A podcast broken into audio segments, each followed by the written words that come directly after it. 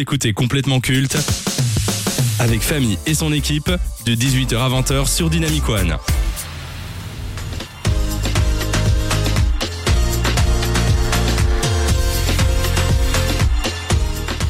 Chez les gamers passionnés de football, une guerre fait rage pour connaître la meilleure simulation sur console. Que l'on soit d'un camp ou d'un autre, ces deux franchises ont alimenté la jeunesse de millions de footeux à travers la planète.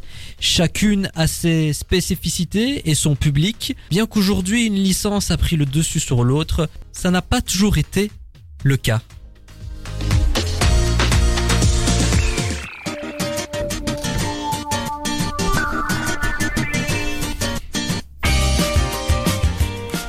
Créé en 1993 et développé par Electronic Arts, FIFA est reconnu aujourd'hui comme le jeu de foot ultime.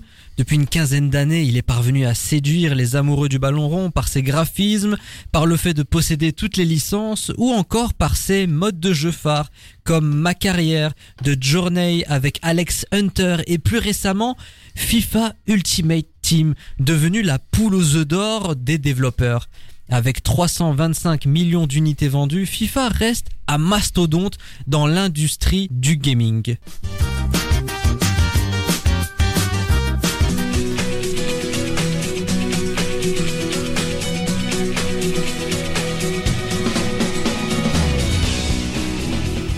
Mais il fut un temps où eSport n'était pas le roi incontesté du foot virtuel, un temps que les moins de 20 ans ne peuvent pas connaître, une époque où les adeptes du ballon rond jouaient en grande majorité à Pro Evolution Soccer.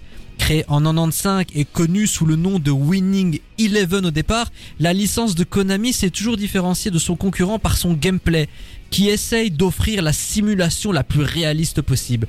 La saga a même connu son apogée en 2005 avec le cultissime PES 6 qui fut une énorme claque en tout point et qui est le bien culturel le plus vendu en France cette année-là. Hélas, Pro Evolution Soccer a toujours souffert du manque de licences et de droits d'exploitation, des vrais noms de clubs ou de joueurs, et ce même si ce défaut faisait le charme de PES. Possibilité d'éditer ses équipes et joueurs comme on veut, proposition de création inédite, l'ancêtre de FUT, la Ligue des Masters, qui fut une révolution et un mode de jeu gratuit pour le coup. Sans oublier la Ligue des Champions à partir de 2009 jusqu'en 2018. Tous ces éléments ont forgé la notoriété de la saga créée par Sibas, mais suite à une voix trop arcade et à un lancement raté sur les consoles nouvelle génération, PES s'est laissé dépasser par son rival et n'a jamais récupéré son trône.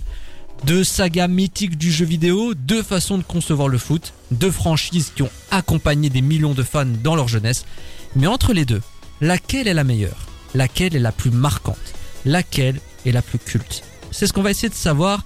Mais avant de rentrer dans le versus à proprement parler, qu'évoque pour vous FIFA et PES Maxime C'est un peu euh, la même opposition pour moi que Pepsi et Coca.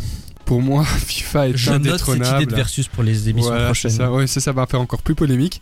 Pour moi, oui, non, FIFA, euh, deux parce que je suis aussi un peu plus jeune et deux parce que c'est un peu plus ma génération. Pour moi, FIFA est indétrônable. C'est vraiment le jeu ultime du football. PES, j'en ai je, je l'ai un peu moins euh, gamé, je l'ai un peu moins, un peu moins tué, donc euh, FIFA euh, largement. Déjà, merci euh, famille pour toutes les petites musiques qui rappellent mon enfance. J'ai eu un petit coup de nostalgie. En vrai, FIFA, c'est le jeu de foot par excellence. Des manettes cassées, des énervements, des, des carrières en mode joueur, des carrières de manager à faire monter un club de Détroit anglaise en Champions League. Ça sent le vécu. Hein. Ah mais vraiment c'est c'est mon vécu actuellement tu vois genre là je suis en Champions League je donne ma vie et euh, sinon PES je dois dire c'est un jeu je n'y ai jamais joué mais ça a été pour moi un peu le FIFA de Wish mais bon je sais que tout le monde n'est pas d'accord avec ça Je le dis très souvent dans cette émission, je suis le plus âgé, j'ai joué aux deux et j'ai connu l'apogée de Pro Evolution Soccer avec euh, cette fameuse trilogie PES 4, 5 et 6. Ils étaient au-dessus de FIFA, mais vraiment en termes de vente, en termes de réalisme, de gameplay, d'immersion. PES c'était vraiment une masterclass. Franchement, on avait vraiment l'impression d'être sur le terrain et ça a quand même ouvert la voie de l'e-sport parce que PES a permis à de nombreux gamers de participer à des compétitions, de se retrouver. Il y avait beaucoup moins cette mauvaise réputation qu'avaient les gamers puisqu'ils pouvaient se retrouver autour de deux passions, le jeu vidéo et le foot. Ils avaient même invité des joueurs prestigieux comme Thierry Henry, Didier Drogba, qui étaient d'ailleurs sur la couverture de PES 5. Ok, ils avaient pas les licences, ok, ils avaient pas les noms, mais honnêtement, en termes de plaisir, c'était au-dessus de FIFA qui malgré les licences, malgré l'ambiance. Honnêtement, on n'avait pas autant de plaisir à jouer à FIFA. Mais aujourd'hui, ça a changé. FIFA est largement au-dessus. Ils ont appris de leurs erreurs. Qu'est-ce que vous pouvez me dire par rapport au gameplay et l'immersion? Qu'est-ce que vous ressentez quand vous jouez à FIFA? FIFA, pour moi, c'est vraiment le jeu de simulation de foot par excellence. Enfin, t'as tout, t'as, t'as la, comme j'ai dit avant, t'as la carrière de manager, t'as la, t'as la carrière d'un, d'un joueur de foot. Tu simules également les mercatos et même le gameplay. Bon, ok, c'est toujours un jeu console, donc tu peux pas réellement jouer au foot, mais je trouve que c'est quand même réaliste. T'as les blessures, t'as les joueurs qui sont fatigués, t'as le gardien qui, ça dépend son niveau, s'il arrête les balles. Enfin, je trouve qu'on a quand même un certain réalisme. Moi, j'ai l'impression en fait que hum, c'est un peu un livre. Tu arrives vraiment en fait à t'immerger et te plonger dans une histoire qui pourrait en fait t'appartenir dans un autre univers. Et donc en fait pour tous justement ces amateurs de football qui rêvent qui, qui, qui, rêvent de devenir footballeur professionnel, qui rêvent d'être les futurs Messi et Ronaldo de demain. Je trouve que c'est intéressant parce que tu t'immerges et tu te plonges et tu te permets tout simplement de rêver ce jeu en fait. J'avais prévu de vous demander laquelle vous préférez, laquelle est la meilleure, vous avez déjà répondu, c'est FIFA. Pour moi, ça dépend du temps. Honnêtement, il y a 15 ans, je vous aurais dit PES. Aujourd'hui, c'est FIFA et je vais vous expliquer un peu plus tard pourquoi. Là, on va un peu se pencher sur FIFA. Depuis quelques années, eSport n'a deux yeux que pour FUT, qui rapporte énormément d'oseille, à tel point qu'il ne bosse que sur ce mode de jeu et ne se concentre plus trop sur le reste. Et d'ailleurs, on le remarque hein, que les évolutions sont assez minimes et anecdotiques, genre le rajout de leur boulot pour les commentaires. euh, Bon, on s'en fout quoi. C'est c'est sympa pour l'immersion, mais ça change rien fondamentalement. Est-ce que FUT a tué FIFA? Je pense que c'est plus un appel d'argent et que oui, ils ont oublié un peu les joueurs euh, qui jouent offline et qui sont dans leur carrière. Donc FUT, oui, est en train de tuer FIFA petit à petit. Mais t'auras toujours les joueurs qui aiment leur carrière et qui vont à chaque fois acheter leur FIFA. Mais bon, moi je conseillerais pour les joueurs offline qui jouent pas euh, en FUT de garder leur FIFA 3-4 ans et qu'ils achètent leur FIFA tous les Après, il n'y a pas que FIFA. Hein. Si on, Oui. va dans ce terrain-là, on a Fortnite, on a GTA 5, on a Apex. On se rend compte que la transaction online est devenue un véritable business et qui privilégie ça qu'au jeu. Est-ce que les développeurs aujourd'hui, pas que EA, ne prennent pas les gamers pour des pigeons? Ben non, je pense que c'est un aspect hum, un peu financier. C'est un peu comme en fait avec l'iPhone. Tu sais que ça va être la même chose, mais t'es obligé de l'acheter parce que les autres vont l'acheter. Mais tu vois ce que je Maxime, veux là dire? tu viens de le dire, c'est un argument de pigeon en soi, ça, en soi. Parce que tu vois, les, Ben, les- Pour, pour l'iPhone, je peux te concevoir, mais pour euh, FIFA, c'est c'est un peu, c'est un peu, tu vois, voilà, tu vas économiser cette année. Ah voilà, je sais que j'ai 70 balles à dépenser cette année pour mon FIFA. C'est un peu ton kiff. C'est un toi, peu la même chose, par exemple, avec les skins Fortnite à l'époque. C'est le nouveau skin sortait, tout le monde l'achetait, tu vois. C'était vraiment l'effet de mode comme les iPhones. Donc finalement, je pense que les créateurs de jeux vidéo nous prennent un peu pour des pigeons. Oui, parce qu'en vrai, quelque part, je peux, je peux l'entendre parce que c'est vrai que quand tu regardes depuis FIFA 15, Oui, c'est que fuite, voilà, fuite, fuite, fuite. c'est- pas, ça a pas tant, tant changé que ça, quoi. Vous pensez quoi du rajout des euh, icônes féminines dans FUT Est-ce que ça va porter ses fruits ou au contraire ça va frustrer les joueurs? Je pense que ça frustre les joueurs et tu peux voir des réactions super drôles. C'est vraiment, c'est super drôle. Après, c'est, c'est une bonne idée pour l'inclusion, etc. Et, mais je pense qu'ils auraient pas dû le Ouais. faire de cette manière. C'est du forcing, c'est du Oui, forcing. oui, c'est du forcing. Parce qu'on on va, on va le dire très clairement, le football féminin, ça intéresse une niche. Et les joueurs de FIFA s'en battent les couilles des joueuses, ils ne veulent pas jouer avec. Je trouve que le forcer dans le mode de jeu le plus populaire aujourd'hui, c'est un peu... Mais après, c'est un peu tirer une, Je une pense balle dans ça. le pied. je pense qu'ils vont jouer avec les joueuses féminines si elles sont super fortes et que elles sont cheatées, tu vois, et qu'elles te carrient ta ton équipe. Non, je pense pas. Moi, je pense que c'est vraiment. Euh, allez, quand tu es sur FUT, c'est vraiment le rêve. Voilà, t'as Ronaldo dans ton équipe, t'as un Kylian Mbappé qui court vite devant. Je pense que c'est plus euh, le pourquoi du comment est-ce que tu joues à ça. C'est un peu l'équipe que tu rêverais voir dans la vie de tous les jours que tu peux mettre en place, tu vois. C'est vrai que voilà, les footballeurs, ça fait peut-être un peu moins rêver qu'un Neymar, c'est sûr. Et maintenant, on va s'intéresser aux rivales. Face à la concurrence féroce et les ventes en baisse, Konami réalise des changements radicaux. PES devient eFootball et le jeu ne sera plus commercialisé en physique. Il s'agit dorénavant d'un free-to-play avec des achats par microtransactions. Le lancement a été catastrophique, graphisme laid, bugs en tout genre, gameplay aux fraises. On est loin de la trilogie mythique euh, PES 4, 5 et 6 sur PlayStation 2. Putain, je suis vieux. Bien que les patchs ont rendu la dernière version du jeu de meilleure qualité avec un gameplay qui se rapproche de l'RPS 2, le public semble n'en avoir plus rien à foutre. Est-ce que PES est mort? Clairement, avec tout ce que tu viens de dire, il est mort et puis FIFA est bien au-dessus maintenant. C'est impossible de rattraper ce mastodonte. Mais est-ce que les derniers opus ont entaché la légende et la réputation de cette saga? Non, je pense que c'est surtout la perfection de FIFA et les avancements de FIFA qui ont entaché la saga Et, PES. et je pense aussi c'est leurs euh, erreurs de lancement de PES, comme tu viens de le dire aussi. Mais je pense que l'intelligence de la part de Konami, ça a été de changer de nom, de ne plus appeler ça PES. Comme ça, PES, c'était une belle page de l'histoire du jeu vidéo. On arrête avec PES, c'était bien. On n'entache plus eFootball. Ok, c'est le même moteur graphique. On reboot, on sait quoi. bien que c'est les mêmes développeurs derrière. Mais voilà. PES c'était bien, c'était générationnel. Je suis d'accord. Est-ce que eFootball peut renaître de ses cendres en free-to-play? Est-ce que c'est un pari qui peut gagner sur le long terme? Non, parce que même pour le, le financement du jeu, un free-to-play, euh, c'est gratuit de base, même si t'achètes des choses dans le jeu, mais de base, c'est vous à l'échec. Après, il y a par exemple à l'image aussi d'autres choses que FIFA. C'est plein d'entreprises aussi parfois qui veulent plus redorer leur image en se mettant peut-être justement à sec dans un premier temps pour après mieux rebondir. Donc en fait, je mets un point d'interrogation là-dessus et je vous dis euh, rendez-vous dans 5 ans quoi. FIFA qui devient eSport FC, PES qui s'est rebaptisé eFootball. Une nouvelle ère démarre, mais on sent une espèce de lassitude auprès des gamers. N'est-ce pas le début de la fin par rapport au phénomène que fut FIFA et PES Est-ce que les prochains opus seront encore moins des événements Est-ce que ça va devenir des jeux random? Non, ça quand même pas. FIFA, c'est le jeu qui incarne le sport le plus populaire au monde quand même, faut pas l'oublier, c'est le football qui, qui prime surtout, donc je pense qu'on entendra toujours parler de FIFA. Après, est-ce qu'ils vont se réinventer en en sortant un tous les 3 ans justement pour faire encore plus, euh, plus entendre parler d'eux S'ils en sortent un tous les possible. trois ans, d'accord, pourquoi pas. Mais après, en sortir un chaque année avec des évolutions minimes, sans parler du nouveau prix des jeux d'aujourd'hui. Je pense que FC24 coûte 80 balles. Ouais. Il fut un temps, les jeux, c'était 50-60. Payer aussi cher pour un jeu qui n'apporte rien par rapport au dernier opus, c'est un peu fort. Ouais, mais chaque année, ça a son succès, tu vois. Ça a son public. ça. Oui. Et ça fonctionne. Et tant que ça fonctionnera et qu'il n'y aura pas une, une révolution des consommateurs, ça changera pas. Je suis d'accord, c'est un peu à l'image de, C'est l'argent, c'est l'argent qui domine. hein. C'est, c'est- je suis totalement d'accord avec Mathis. Après toutes les infos que je vous ai données, après toute cette conversation qu'on a eue sur les deux sagas, laquelle est la plus culte selon vous? Ben, en tant que justement génération 2001, je te dirais FIFA sans, sans, sans aucun doute. Après, je peux entendre que des gens qui sont de génération au-dessus ont peut-être un petit penchant plus important pour PES. FIFA. FIFA est le roi de euh, la simulation de football. Mais il ne faut pas oublier que sans PES, il n'y aurait peut-être pas eu euh, toute la suprématie de FIFA aujourd'hui. Je pense que PES a permis à FIFA de se remettre en question. Je pense que la rivalité a eu du bon pour offrir aux gamers deux versions totalement différentes. Après, PES s'est cassé la gueule. FIFA s'est inspiré de PES. Je pense que les FIFA d'aujourd'hui sont un peu le mélange du PES d'autrefois et du FIFA d'aujourd'hui, tout simplement.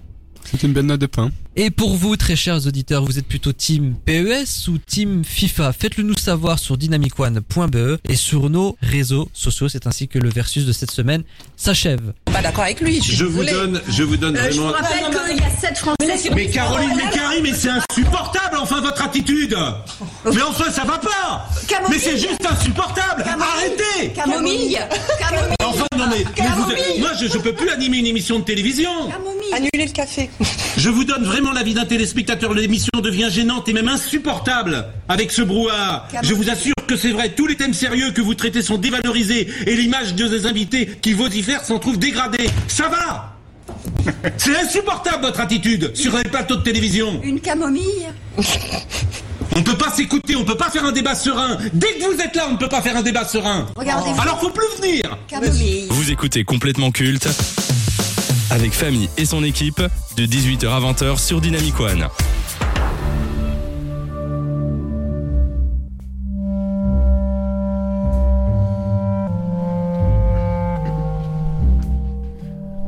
Alors qu'en 2021, nos lieux de loisirs étaient injustement fermés, on pouvait compter sur Netflix pour nous divertir avec des créations originales. Ce fut le cas le 8 janvier 2021 où la plateforme de streaming a mis en ligne Lupin, une série très attendue avec Omar Sy dans le rôle principal, célèbre personnage de la littérature française créé en 1905 par Maurice Leblanc. Il n'est pas question de raconter une nouvelle histoire et interprétation sur le personnage Arsène Lupin mais plutôt de s'en inspirer comme un mythe. Dans cette série de Georges Quay et François Vizan, on suit le jeune Hassan Diop, qui a été très marqué par la mort de son père 25 ans auparavant, accusé d'un crime qu'il n'a pas commis. De nos jours, Hassan participe au vol d'un collier ayant appartenu à Marie-Antoinette d'Autriche. Le bijou, aujourd'hui exposé au musée du Louvre, appartenait à la riche famille Pellegrini. Il veut se venger de cette riche famille ayant accusé à tort son père en s'inspirant de son personnage, le gentleman cambrioleur Arsène Lupin. Hassan tente aussi de s'occuper beaucoup plus de son fils Raoul qui vit aujourd'hui avec son ex-petite amie Claire. Donc on va rentrer dans le vif du sujet. Qu'avez-vous pensé de la série Lupin, Maxime? Top 3 de mes séries préférées Netflix. Je sais, ça fait un peu polémique et ça va faire un peu sujet de débat sur le plateau, mais j'ai adoré cette série, vraiment, littéralement. Lupin, en vrai, je dirais que c'est une émission à regarder sans se concentrer, mais sans plus, une émission, une série à regarder euh, sans, sans plus, et fort répétitif, et c'est un peu comme Casa des Papel. C'est une série qui devrait être un film. Une saison, c'est bien assez, et en fait, ça se répète tout le temps, T'as l'impression qu'il tire sur la corde de, de, de fou. La dernière saison, là, qui vient de sortir, c'est vraiment too much. Comment avez-vous trouvé Omar Sy? Est-ce que le programme aurait eu le même succès et résonance sans lui? Bah non, bien sûr que non. Quand t'as des icônes comme ça qui prennent de la place et qui viennent justement euh, s'emparer du personnage principal, ça fait toujours plus parler et Bah, il a c'est- été pertinent justement. C'est intéressant, donc tu me dis non. Est-ce que ce n'est pas une preuve de la médiocrité de la série ça?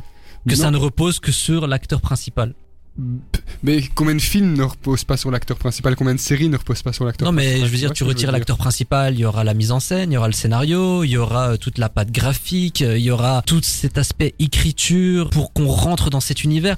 Là si tu me dis que tu retires Omar Sy, il y a plus rien, c'est que c'est vide. Ben, c'est parce qu'il incarne bien le personnage Lupin. Et Lupin, c'est quand même le personnage le plus culte et le plus marquant de cette série. Mais je pense que Omar Sy, honnêtement, s'il était pas dans Lupin, la première saison aurait marché. Mais les autres saisons, ça aurait flop total. Parce que la première saison, honnêtement, elle est bien. Même s'il n'y a pas Omar Sy, c'est, on peut pas dire que c'est mauvais, c'est bien réalisé, etc. L'intrigue, elle est bien. Ça change des autres euh, séries en général. Mais c'est vrai que après, ça se répète. Et le fait qu'il y ait Omar Sy, ça garde son public. Puis c'est une série française aussi, Aussi. série française Netflix. Qu'est-ce qui vous a conquis et déplu? Conquis, honnêtement, je vais dire l'histoire. Mais l'histoire, je trouve ça toujours surprenant. Par exemple, j'ai regardé le premier épisode de la dernière saison et euh, tu vois quand il braque le- la boule là. Ouais, la perle noire. Oui, la perle noire. Tu peux penser à tous les scénarios possibles et puis finalement ils vont quand même te surprendre. Et ça, je trouve dans Lupin, c'est pas mal fait parce que t'as beau penser à tout, il y a toujours une autre solution, tu vois. Et ça, c'est le gros point positif de Lupin. Je suis d'accord, c'est justement, je pense, pour ça qu'il est si, intéressant, euh, enfin, qu'elle est si intéressante, justement, cette émission, cette série. C'est aussi, au-delà de ça, c'est le personnage que représente Lupin. Tu vois, on arrive à justement à s'attacher à un cambrioleur, à quelqu'un qui fraude. C'est quelqu'un qui reste dans l'illégalité, qui a quand même les flics au cul, on peut le dire, mais qui reste attachant et que tu as envie de voir réussir. Lors de sa sortie, Lupin a connu un succès mondial en comptant 70 millions d'utilisateurs qui ont regardé la série le premier mois de sa diffusion. Elle s'est hissée dans le top 10 des tendances aux États-Unis, au Brésil, en Italie, en Allemagne et même aux Philippines. Comment expliquez-vous ce phénomène aussi éphémère était-il? Parce que c'est une série grand public, c'est quelque chose, je pense, qui va toucher un peu tout le monde. hein. On peut retrouver. Et puis, Omar Sy, maintenant, je pense qu'il est aussi outre-mer. C'est quand même quelqu'un qui devient quand même réputé un peu partout. Ouais, on a plus ou moins une, idée de qui, de qui il est. Oh, il a fait quelques films à Hollywood. Oui, bien sûr, on a plus ou moins une idée de qui il est. Et puis, au-delà de ça, c'est une série, je pense, qui peut un peu toucher tout le monde, hein, de 7 à 77 ans, sans aucun souci. C'est une série grand public. Donc, qui dit série grand public dit série médiocre.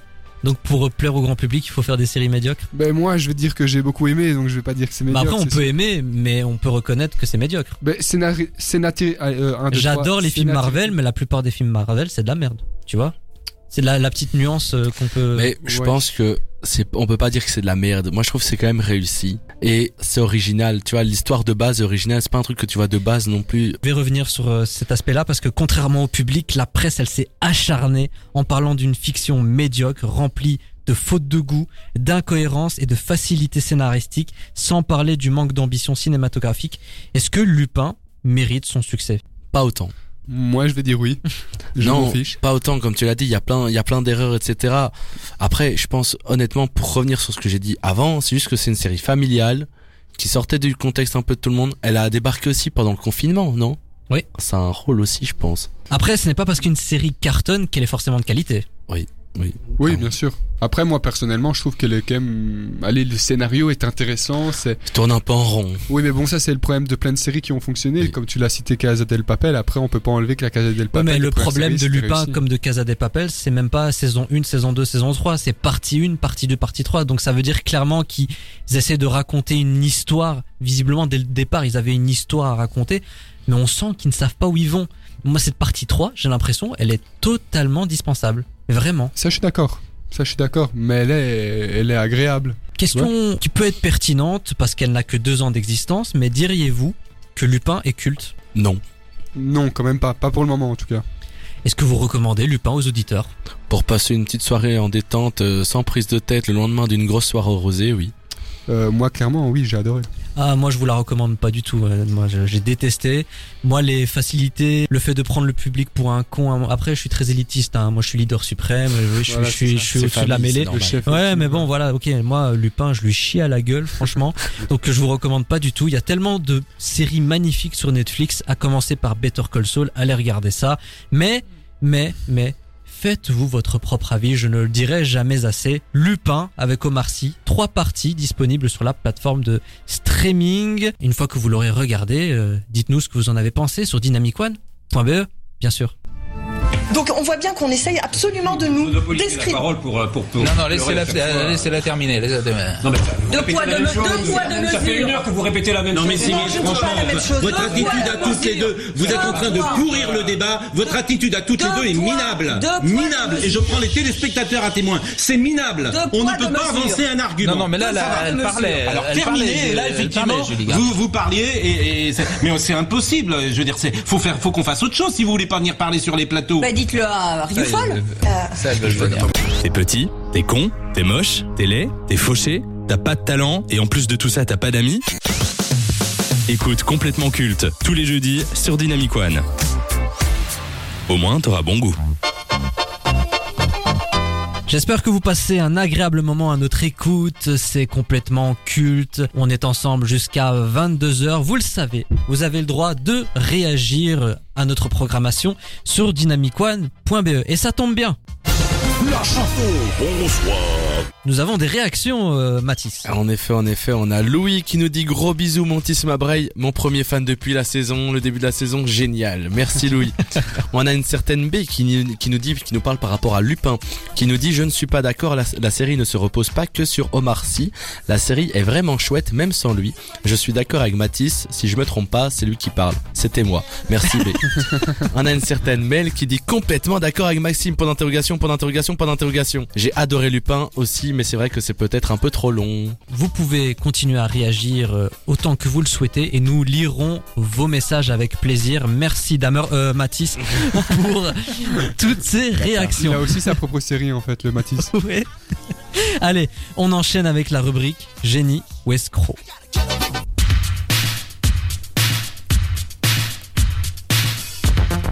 À la base, le journalisme consiste à informer le public sur ce qui se passe dans l'actualité, et ce avec des éléments concrets et de manière totalement objective. Mais avec le temps, on s'est rendu compte que l'objectivité n'existait pas réellement.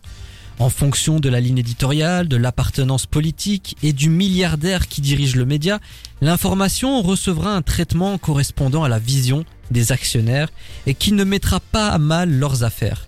Mais au-delà de cet aspect, on remarque que certains journalistes ont réinventé leur métier. On ne se contente plus de donner l'information en question, mais de l'analyser selon son point de vue.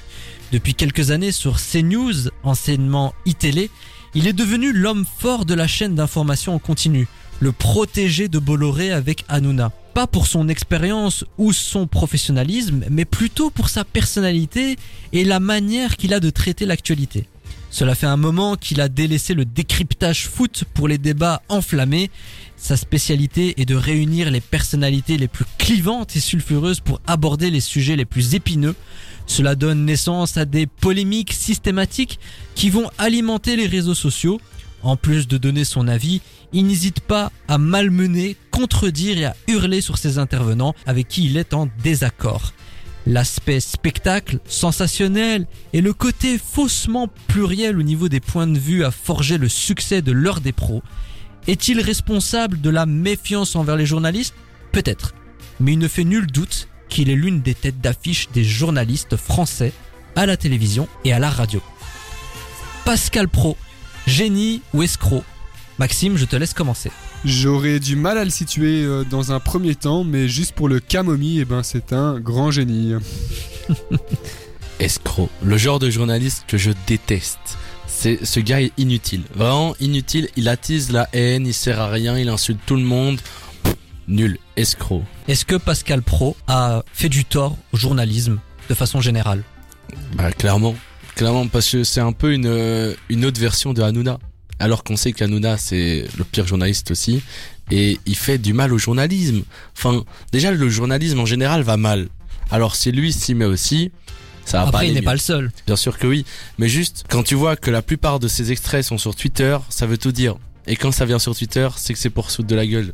De... Je suis d'accord. Je pense que c'est un journaliste à buzz, en Oui, fait. oui. Après, et aussi là où pourquoi est-ce qu'il aurait peut-être justement augmenté cette méfiance envers les journalistes, c'est que là, quand même des propos assez tendancieux et assez compliqués envers euh, parfois souvent les musulmans en France. Tu vois, c'est quand même quelqu'un qui représente presque un mouvement politique et le pourquoi du comment, on mettrait souvent les médias français en, temps- en, en termes d'extrême droite, comme c'est News ou Dans les deux médias dans lesquels il bosse maintenant, à savoir CNews et Europe 1, cette euh, station de radio et cette chaîne de télé font la promotion de la liberté d'expression. Tout le monde peut s'exprimer.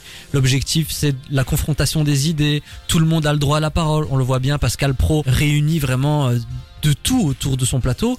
À Europe 1, il donne la parole aux auditeurs qui peuvent l'appeler. Est-ce que ce côté pluriel et euh, liberté d'expression, c'est une posture?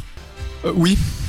Je pense, honnêtement, c'est c'est un peu une face cachée justement d'un manque de liberté d'expression. C'est un peu euh, comme maintenant, un peu avec par exemple un Cyril Hanouna où souvent il prime cette liberté d'expression, mais il va toujours prendre des gens qui vont aller euh, dans, Dans dans le prolongement de ses idées à lui aussi. Et dans l'excès. Et on Il- sait que, que ces derniers temps, c'est ce qui plaît aussi.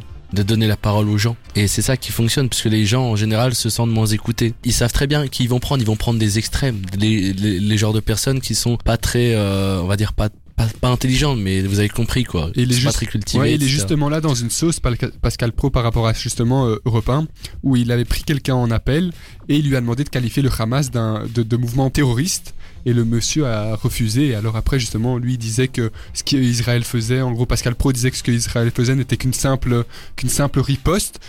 Et tu voyais vraiment qu'il empêchait le mec de parler. Donc, est-ce que c'est une réelle liberté d'expression ou plus ou moins une posture Après là, il est plus, il est plus en tant que journaliste. Il est vraiment en tant que débatteur. C'est plus un éditorialiste qu'un journaliste à ce moment-là lorsqu'il parle avec quelqu'un au Mais téléphone. tu vois justement quand même qu'il prend une certaine position, tu vois. Oui, bah, je pense que c'est le but. Est-ce que c'est ça euh, le journalisme de demain, à savoir euh, des journalistes qui prennent position, qui disent ce qu'ils pensent et euh, qui ne se contentent plus de donner l'information telle quelle? Oui, je pense que le, le journalisme de demain, c'est le journalisme de sensation. C'est déjà le cas actuellement. Bien sûr, c'est du sensationnalisme. Mais est-ce que le euh, journalisme ne s'est pas conformé à ce qu'est la société aujourd'hui?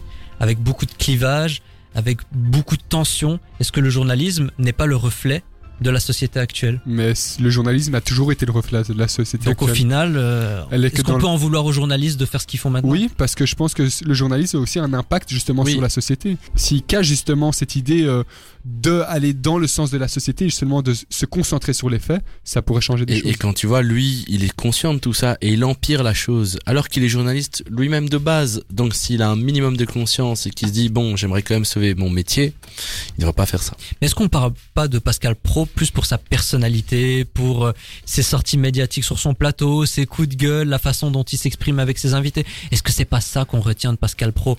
Je pense qu'on s'en fout un peu de ce qu'il pense de tel ou tel sujet. Bon, il y a des polémiques, d'accord, mais ça ne dure jamais.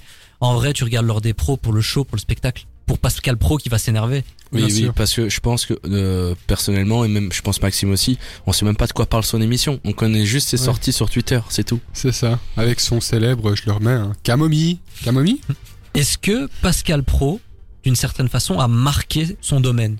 Oui, surtout sur l'entreprise Bolloré, c'est quelqu'un qui a marqué euh, et qui a justement su aussi euh, me- s'inventer une personnalité dans le journalisme. C'est un Pascal Pro, c'est un, allez, Il a son style. il a son propre style à l'image justement qu'on l'aime ou qu'on l'aime pas d'un Hanouna. Vous voyez, qui est peut-être un peu antipathique Mais ou autre, mais au qui a son style aussi. de l'avancée de la société, il y a de plus en plus de tensions, il y a de plus en plus de méfiance. Est-ce que Pascal Pro va durer? Que ce soit sur CNews ou dans les médias en général Non, ça va s'arrêter euh, d'ici quelques années. Il va pas encore durer 10 ans. Je pense qu'il a une durée de vie très très courte. Eh ben, Non, je suis pas d'accord parce que justement, on le dit qu'il est dans le sensationnalisme et qu'il est justement dans ce que alimente et de ce- dans ce qui nourrit justement les téléspectateurs et les auditeurs. Et je pense qu'il rentre justement à, à fond dans, dans, dans, dans ces critères-là. On va se rappeler de ce journaliste dans les décennies à venir? Non. Ah ouais Non, non, je pense honnêtement, je pense pas qu'il il est il est connu juste pour ses sorties, tu vois. Alors que un Hanouna, ça fait 10 ans il a son émission, on sait qu'elle est débile et tout le monde connaît son émission. Alors que Pascal Pro là, les gens connaissent pas vraiment son émission et les gens, j'ai l'impression qui ne sont pas sur les réseaux sociaux et qui ne consomment pas son émission à la TV ne connaissent pas. Mais justement, c'est ça qui remonte peut-être que c'est quelqu'un d'iconique. C'est parce que justement, on le connaît malgré son émission soit pas si importante que ça. Tu vois ce que je veux dire? Oui, mais on le connaît pour ses sorties médiatiques et genre c'est les, les polémiques. Est-ce que ça rend quelqu'un iconique d'être de, de faire des polémiques? Bah, il y en a beaucoup qui se nourrissent de ça, personnellement. Pour moi, je pense qu'on s'en souviendra. Après, euh, je peux, je, je peux entendre aussi l'avis de Mathis quelque part. Pascal Pro, d'une certaine façon, c'est un mème. Il y a beaucoup de montages, il y a beaucoup de vidéos, euh, il y a plein de pages sur les réseaux sociaux qui ont été créées où ils sortent de son contexte des extraits de ses émissions pour faire des, des petits trucs marrants. Est-ce que de cette manière-là, Pascal Pro, il est culte? Ou alors, comme un mème, ben c'est éphémère et on va passer à autre chose? C'est compliqué, hein. Compliqué à dire quand tu sais qu'on est dans une société où tout, tout, tout va très vite. Est-ce que ces mêmes vont rester longtemps? Je ne pense pas. Je pense pas, honnêtement, je pense pas. Moi, je dirais quand même qu'il est culte d'une cer- d'une certaine façon parce que, allez, comme je te l'ai dit, à partir du moment où t'as une image et que t'es- t'as un caractère et que t'as une personnalité iconique, ça fait de toi quelqu'un d'iconique. Tour de table rapide pour conclure cette séquence. Pascal Pro, génie ou escroc? Oui, non, pourquoi? Escroc, c'est pas un bon journaliste. Génie parce que malgré qu'il soit pas spécialement un journaliste pilote terrible, il arrive à rentrer euh, dans les normes que veulent euh, les clients et les auditeurs. Et pour vous, très chers auditeurs, Pascal Pro est un génie ou un escroc? Faites-le nous savoir sur dynamicone.be et sur nos réseaux sociaux. C'était un cas très intéressant et on a hâte de savoir ce que vous pensez de ce journaliste très sulfureux. Mécari, merci. Vous êtes amatrice de football Ah, mais je suis absolument une fan et une supporter de l'équipe de France. euh, Qui joue gardien de oui. but dans l'équipe de France de foot Je ne sais pas, je ne sais pas. Mais par contre, je peux vous dire qu'Amandine Henry est la capitaine et qu'on a d'excellentes joueuses. Voilà. exemple que je, les, que, je sou- que je soutiens. Non, mais attendez, je suis pas en train de passer un quiz là. non, vous dites que vous adorez le foot féminin, Vous donc vous allez, demandez- vous allez. vous bah, connaissez écoutez, des joueuses, tout simplement, Bah écoutez, simple. par exemple, Wendy Renard, Valé- Valérie, euh, Valérie, Valérie. Euh, Voilà, bon, peu bien importe. C'est une équipe, c'est Bien collectif. Bien sûr. Voilà, Euh, vous connaissez tous les noms des joueurs de l'équipe de France Non, je crois pas. Bon. Tous les noms des joueurs de l'équipe de France Oui, de tous les noms. Alors non seulement je les connais, mais je les connais tous depuis 1950. D'accord. Donc, euh, euh, mais, euh, Prenez vos pilules de pas d'amalgame, car complètement culte prend le contrôle jusqu'à 20h sur Dynamic One.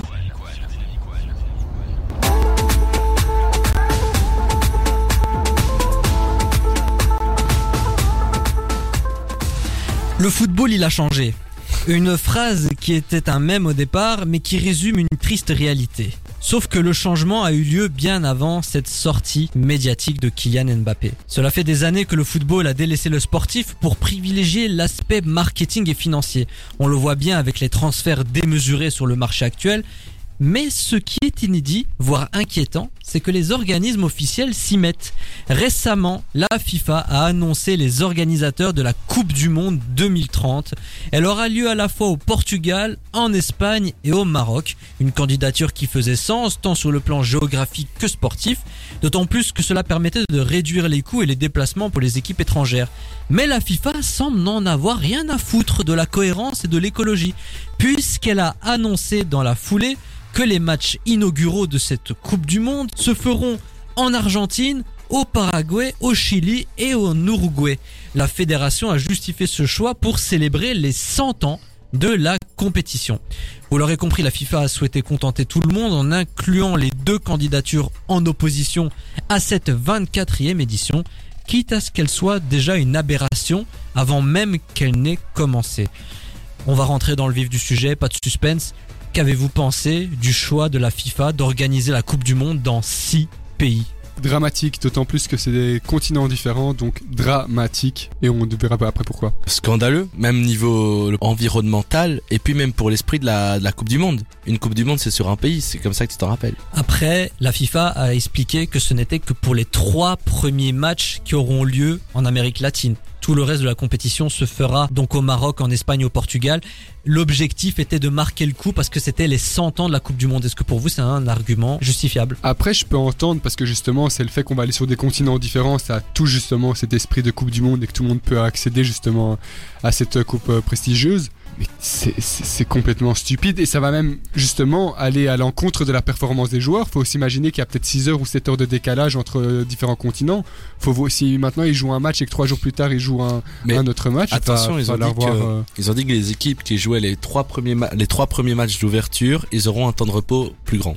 Mais quand même, tu seras obligatoirement Oui. impacté. Euh, Même un décalage horaire, tu t'en remets pas en mais un bien jour. sûr, Ouais. c'est- inévitable. Mais Vous pensez quoi du fait qu'aujourd'hui on a de plus en plus de compétitions organisées dans plusieurs pays? Avant, il n'y avait qu'un seul hôte pour la Coupe du Monde, pour la Coupe d'Europe. Vous pensez quoi, vous, de cette euh, multi-organisation? Eh ben, personnellement, je trouve que ça enlève la beauté d'une Coupe du Je suis Monde. d'accord. Parce que, par exemple, ouais. la Coupe du Monde 2010 en Afrique du Sud, elle est culte parce que c'est en Afrique du c'est un Sud, même- les là, etc. Alors que la, les, une Coupe du Monde, non mais c'est vrai, une Coupe du Monde où ça se passe dans plusieurs pays, tu peux pas t'en rappeler vraiment. Et même là, c'est un peu bête, mais les matchs d'ouverture, ça va être à un autre fuseau horaire que les matchs dans les autres pays. Donc les spectateurs, ils vont pas Bien tous sûr. voir tous les matchs. Bien sûr. Après, après, ça dépend aussi si par exemple ça avait été trois pays historiques, Ouais. par exemple comme un Brésil avec un Uruguay ou un Argentine qui reste sur le même continent avec un même fuseau horaire, ça aurait pu être intéressant. Mais ils se sont tirés pour moi une balle dans le pied et ça va à mon avis faire comme le dit Matisse, une, euh, un, un échec historique, je pense, euh, des chiffres euh, de- d'audience. Ouais, je me méfierais quand même. Je suis pas sûr de ça, Ouais. mais bon. La Coupe du Monde aura lieu dans 7 ans. Donc Oui, on aura le temps de sûr. voir. À mon avis, ça va être comme pour la Coupe du Monde au Qatar. On va digérer l'information, on va tous la regarder et tout le monde va trouver ça super. Bien sûr. Mais après, ça interroge sur la philosophie du nouveau patron de la FIFA. On est vraiment sur un aspect purement marketing et financier du football. À quel moment va-t-on respecter les joueurs et surtout les supporters? À quel moment on va se rebeller de tout ça? Est-ce que c'est possible qu'un jour euh, on exprime notre mécontentement et qu'ils le prennent en compte Je pense pas, parce qu'honnêtement, avec tout, tout l'argent qui est en jeu, et les joueurs, ok, ils ont leurs droits, etc., mais ils sont payés des millions. Ils sont payés des millions. À jamais, si un joueur se plaint, que va dire le reste du peuple qui, imaginons, tu vois, t'as un travailleur euh, qui gagne 1500 euros par mois, il y a, il y a plus de légitimité, de, de légitimité si un joueur qui gagne 5 De légitimité. Légi- légitimité, bon, c'est le mot compliqué de la soirée. Si un joueur qui se plaint alors qu'il gagne des millions, c'est plus légitime. Tony Kroos l'avait dit justement sur le cas d'Hazard, quand t'es un joueur de foot, je ne plains Oui. personne. Oui. Voilà. Et ils ont, ils ont juste à, eux, à se taire. Après, c'est plus justement sur un, un, un manque de respect peut-être vis-à-vis euh, des auditeurs et des fans de football, mais sur les joueurs de foot, en vrai, je manque un peu le niveau. Et encore, si un joueur se plaint, ils vont juste encore lui donner plus d'argent pour qu'il se plaigne plus. Peut-être. On l'a dit justement sur le plan, on va dire prestige d'une compétition, c'est vraiment dommage qu'elle se déroule dans plusieurs pays. Après, en termes de coûts, c'est plutôt bien pensé, ça permettra de réduire les coûts pour les trois pays, donc de dépenser moins d'argent pour l'organisation. Après, il y a un autre point qu'on devrait souligner, c'est l'aspect écologie. Est-ce que le fait d'organiser ça dans trois pays différents, c'est écologique et cohérent avec euh, les inquiétudes de la nouvelle génération? C'est pas du tout euh, cohérent et en plus on sera en 2030 et il faut savoir qu'en 2030 la plupart des, objectifs pour euh, lutter contre le réchauffement climatique auront pris place. Donc c'est vraiment les deux extrêmes. Après, je suis pas 100% d'accord parce que justement, ça va peut-être permettre justement aux Marocains de se dire, bah écoute, je vais pas partir. Moi, il y aura les matchs là, je vais rester au Maroc pour voir les matchs. La même chose. euh, Ça en- évitera les déplacements. Voilà, ça va peut-être réduire les déplacements aussi, justement, où on sait qu'il y a des gens parfois qui viennent du monde entier quelque part. Et là, justement, ils vont peut-être, des gens du Brésil vont dire, ah ben, je vais aller en Argentine pour voir les, les matchs de la Coupe du Monde, alors, à la place de me taper le Maroc, par exemple, tu vois.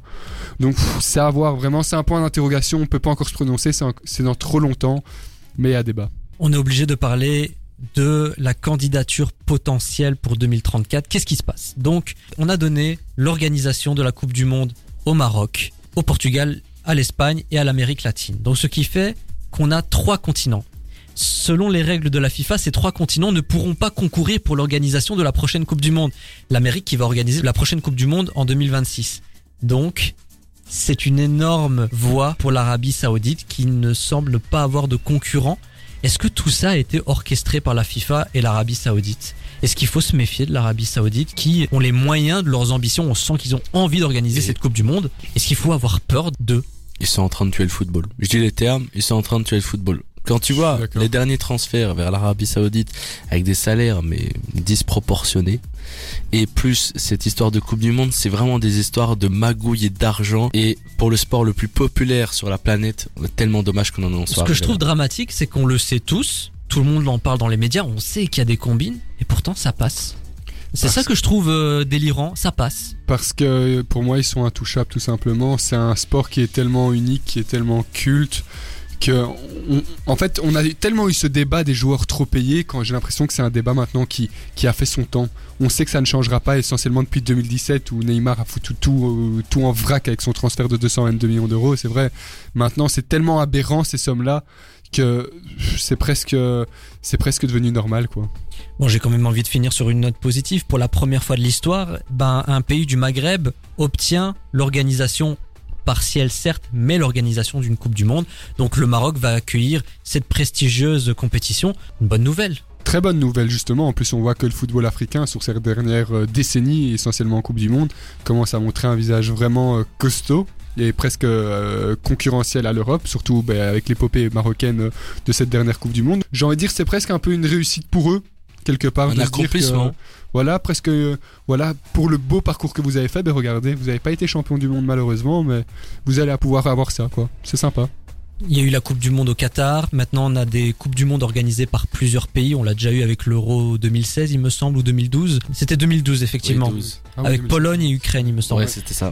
Donc le football devient de plus en plus marketing, l'argent prend le pas. Est-ce que vous, tout ça, ça modifie votre passion ou votre intérêt pour le football. Est-ce que vous continuez à regarder du football comme avant ou vous êtes lassé de tout cet aspect Alors moi ça n'a rien à voir avec ça mais c'est vrai que je regarde beaucoup moins le football parce que tout simplement moi c'est le jeu qui ne me donne plus du tout envie. Les joueurs ne me font plus des très bons joueurs des Kylian Mbappé sont très très bons dans leur style mais c'est plus des joueurs du tout qui me font rêver. Moi c'est plus l'aspect joueur qui m'embête un peu quoi ça a un petit peu perturbé mes habitudes. Par exemple, tu vois, les, les joueurs qui sont partis en Arabie Saoudite, c'est pas un championnat que je regarde. Et je trouve que pour un, un championnat que tu regardes, ça doit être un championnat proche de chez toi. Par exemple, le championnat belge, notre fameux oh championnat non, oulala, belge. oulala, Je le regarde parce qu'il est proche de chez moi, mais il n'y a pas de moyens. Mais c'est triste. Parce que j'aimerais bien voir euh, un Anderlecht gagner avec des champions. Comment tu peux prendre au sérieux un championnat qui s'appelle la Jupiler